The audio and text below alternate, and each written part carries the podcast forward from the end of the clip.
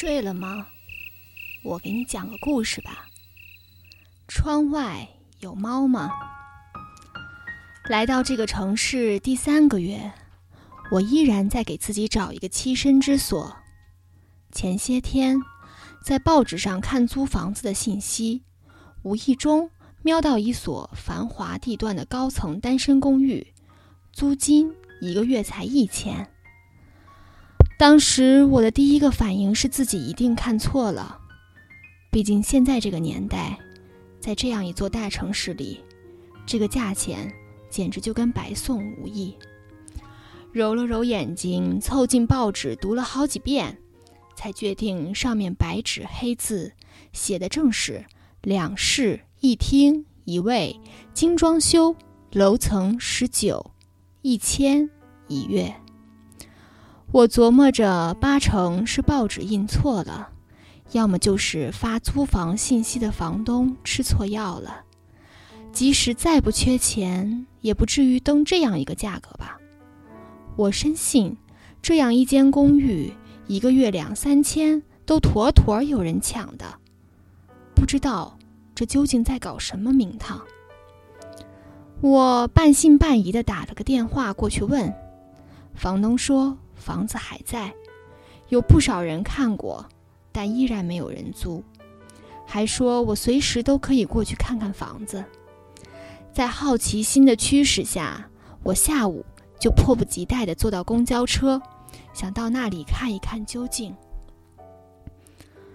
这是一个很高档的小区，环境、绿化、基础设施都非常的好。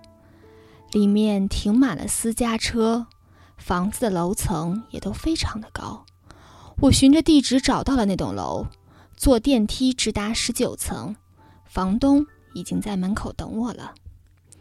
房东是一位六十来岁的老人，神色语气都很平静。和我简单寒暄几句之后，他就带我看了那间公寓。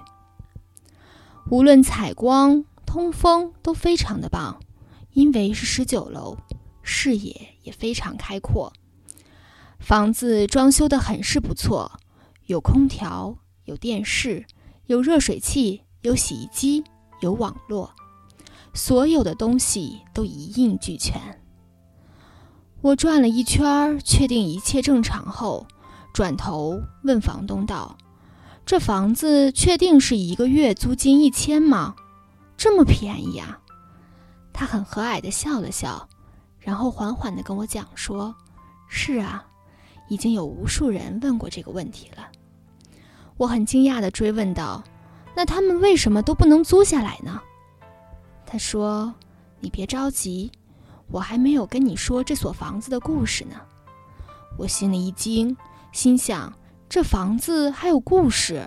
难道是闹鬼的凶宅吗？他找了张凳子坐了下来，示意我坐在他的对面，然后跟我讲了一个不可思议的故事。这个房子原本是我一个老朋友的，他姓艾，年轻时奋斗了很多钱，后来经营了一家公司，有了不少钱。可是他直到四十岁才有了一个女儿，名叫艾洛洛。家里人都叫她小爱，因为她老来得子，这个女儿对她而言就像掌上明珠一样的宝贝。女儿长大后，婚姻大事就成了首要的问题。小爱长得很不错，但是由于她老爸对她的管束向来很严，她平时很少和男人接触。即使有看上她的人，她的家庭条件也让他们望而却步。敢高攀，所以他一直都没有找到什么好人家。大概三年前，小爱觉得自己被他老爸管得太多了，为了有机会去认识自己想认识的人，他就搬出来自己生活。他老爸为他买了一套房子，就是这所单身公寓，应该也是这个地段最高档的公寓了吧？他老爸真的很疼他。为他花了多少钱都愿意。他搬进来以后，起初也过得挺自由，但日子一长，也难免总觉得寂寞了。直到有一天晚上，他忽然听到卧室窗外传来了猫的叫声。这个小区有钱人非常多，养宠物的也不少，尤其是养猫的居多。但是从十九楼窗外传来猫的叫声，还是非常诡异的一件事情。他打开窗户往窗外看去，原来在十九楼的窗户底下有一个很窄的平台，在楼道里游窜的猫可以轻而易举地跳上来。而猫这种动物，在发情的季节半夜叫得厉害，也是很正常的一件事情。你可以随我来看一下这个平台。我随着房东到卧室的窗外向下望去。果然有一个很小的平台，虽然很窄，但是以猫的敏捷身手，跳到上面真的不成问题。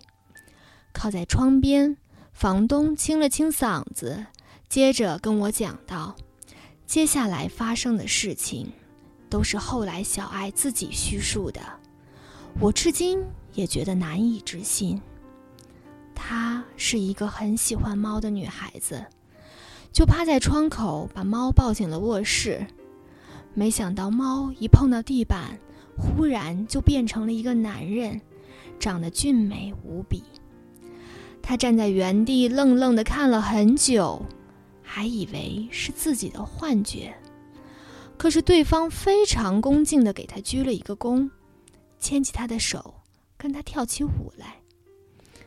由于他从来没有如此近距离的跟男人接触过，一舞过后，他很快的就迷恋上了这个男子，并和他发生了关系。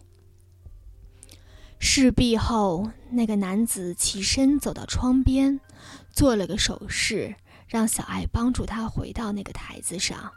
他一接触台子，瞬间又变回了猫，然后便迅速消失在了夜色里。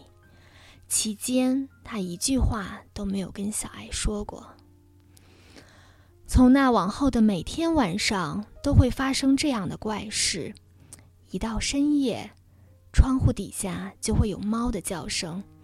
小爱打开窗户，就会看见一只不同毛色的猫。把它抱进房间后，它都会变成一个男人。虽然每天都不是同一个人，却总是无一例外的俊美。两人共度良宵后，小爱就会帮助男子回到台子上，他又会变成猫跑掉，不留下一丝痕迹。他说，他也曾想过和那些男子交流，和他们聊聊天，甚至谈谈感情，但是他们从来都不会说一句话，总是跟他做完就走，也不曾想过留下来。小爱隐隐觉得，这应该是一种不允许被破坏的规则。大概由于它们的本质依然是猫，所以只具备交配的能力，没有与人交流的能力，更不用提谈感情了。自己反正每天都有人作伴，有乐子可以找，还不用担心被猫弄怀孕。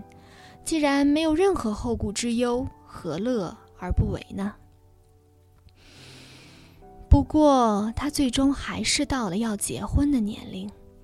他也说服自己不能沉浸在这种无果的快乐之中，所以他爸爸介绍了一个门当户对的男人给他认识。他也坦然接受了这段婚姻。他告诉自己，婚姻和爱情是两回事，过日子肯定不会有那么多激情，自己也该收收心，当一个持家的本分女人了。他爸爸给他举办了一个非常盛大的婚礼，当天的来宾非常的多，都是这个城市里有头有脸的人物。小两口敬了一圈的酒，也难免有点微醺了。酒宴过后，大家把他们回送回新房之后就散了，也没有闹洞房，只是希望他们能好好休息一下。而他们的新房正是这所公寓。那天晚上，新郎大概喝的胃不太舒服，就靠在卧室的窗户上想透透气。而小爱此时也醉得有点意识模糊了。他看见新郎站在窗口，竟然习惯性的误以为是猫准备要跳上台子走了呢。后来的故事我不用说，你也想得到了吧？小爱亲手把他那可怜的新郎推下十九楼，摔死了。毕竟人和猫不一样，那个台子接得住猫，却没法接住一个人。十九楼呢？唉，虽然当时我不在现场，但依然可以想象有多么的惨。听房东说完，我的背后冒了一阵冷汗，心想：原来这个房间发生过杀人案啊！